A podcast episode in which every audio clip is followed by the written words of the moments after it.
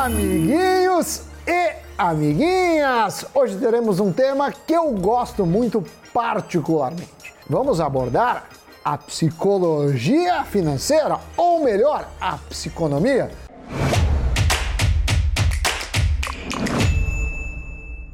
E quando o tema é dinheiro, onde investir, quanto guardar, isso não se resume apenas aos ativos do momento, à taxa de juros, à inflação ou ao dólar. A verdade, Dona, é que tem muitas questões relevantes antes de partirmos para o financeiro ou o economês propriamente dito. E eu já aproveito, Dani, para saber como anda você.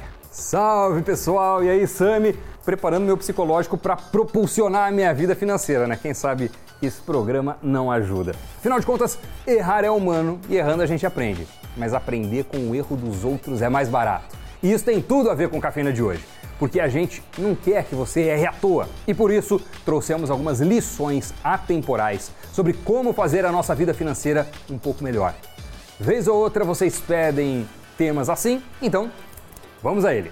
Bom, vou fazer aqui uma analogia que foi inclusive usada por Morgan Housel em seu último livro sobre o tema que estamos abordando.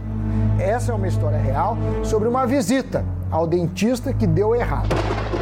Em 1931, Clarence Hughes foi ao dentista, já que ele estava com uma dor de dente insuportável.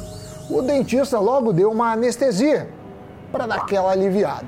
Só que horas depois, quando ele acordou da anestesia, ele estava com 16 dentes a menos e sem as amígdalas.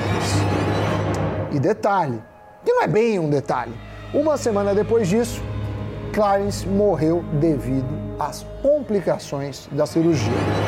Sua esposa processou o dentista, não porque a cirurgia deu errado, mas porque o marido jamais autorizou os procedimentos e não ia consentir caso fosse consultado. Olha, o caso chegou aos tribunais, só que não foi a lugar nenhum. Na época, o consentimento entre médico e paciente não era assim, consagrado a justiça entendia que os médicos precisavam de liberdade para tomar as melhores decisões. Ou seja, não importava o que o paciente queria ou não, já que o papel da medicina era consertar o paciente, acabar com o problema. Não era maldade, nem uma questão de ego médico, era devido a uma convicção, uma crença. Aliás, duas. A primeira era que todo paciente desejava ser curado, como continua até hoje. A segunda é que existe uma maneira universal e correta de curá-los. E não pedir o consentimento do paciente diante dos planos de tratamento faz sentido se você acredita nesses dois pontos. Só que de 50 anos para cá, o negócio não é assim. Há um consenso depois de desenhadas as opções de planos de tratamento, o que significa que se o paciente não consentir, o médico não pode obrigá-lo a fazer nada. Os pacientes, Doni, têm visões diferentes sobre o que vale a pena na medicina e suas crenças precisam ser levadas em consideração. Ou seja, a medicina é uma profissão complexa, portanto, a interação entre médico e paciente também é. E sabe outra profissão que, mantidas as devidas proporções, também é assim? A de consultor financeiro. Ele não pode dizer o que fazer com o seu dinheiro porque ele não conhece os seus desejos. Ele não sabe o que você quer, quando você quer, por que você quer. Portanto, como ele pode dizer, cravar o que você deve fazer com o seu dinheiro? E apesar de médicos e dentistas terem conhecimento científico, conhecerem as probabilidades, saberem o que costuma dar ou não certo, eles respeitam o que seu paciente deseja.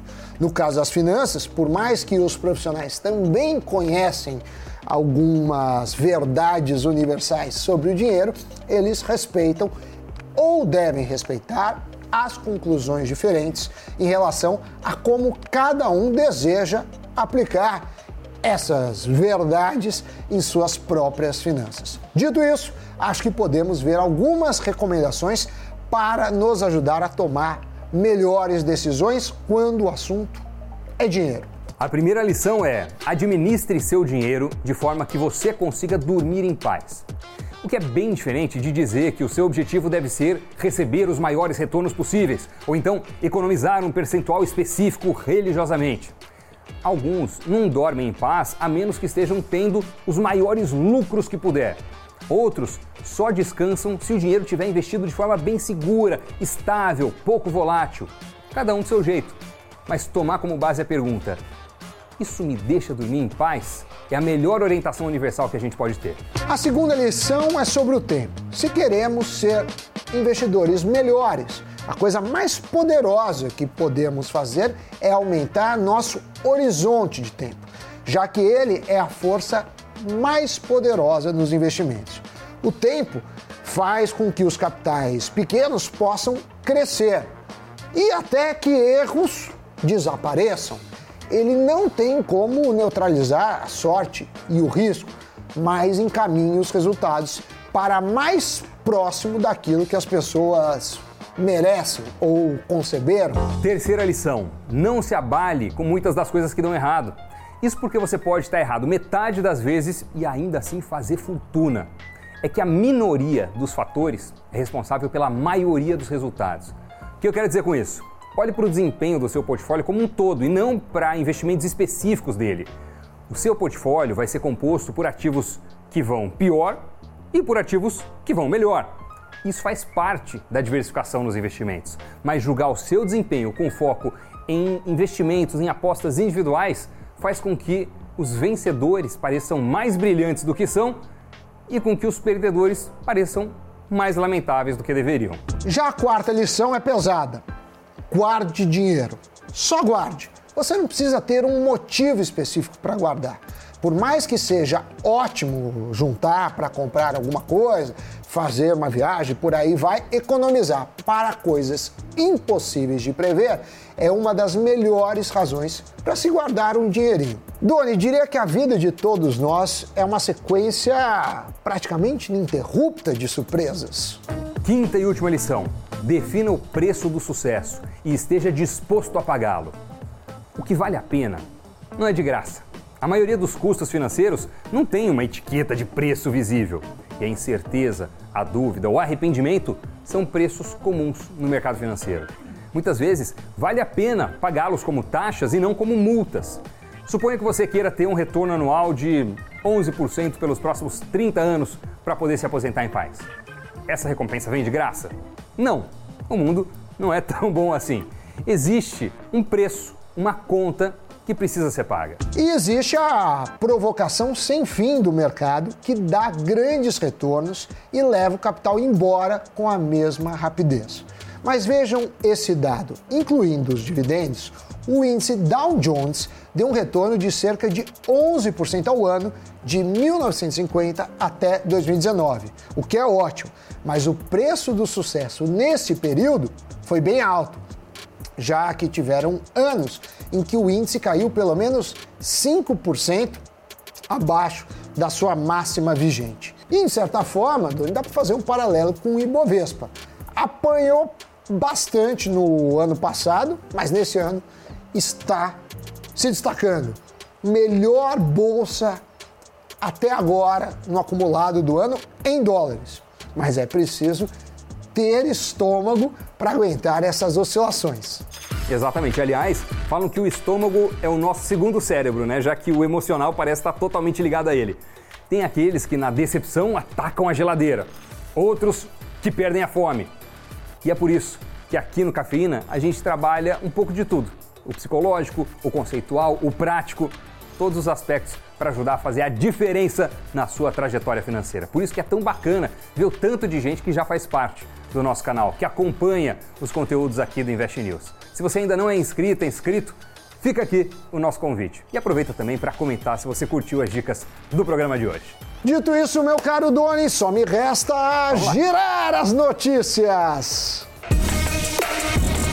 As ações da Netflix caíram mais de 35% depois que a gigante do streaming divulgou seus resultados trimestrais. A companhia teve sua primeira perda de assinantes em mais de uma década e alertou que espera perder ainda mais nos próximos meses. Assim como outras ações em crescimento, os papéis da Netflix foram especialmente atingidas pelo aumento da inflação e das taxas, assim como pelo aumento na concorrência.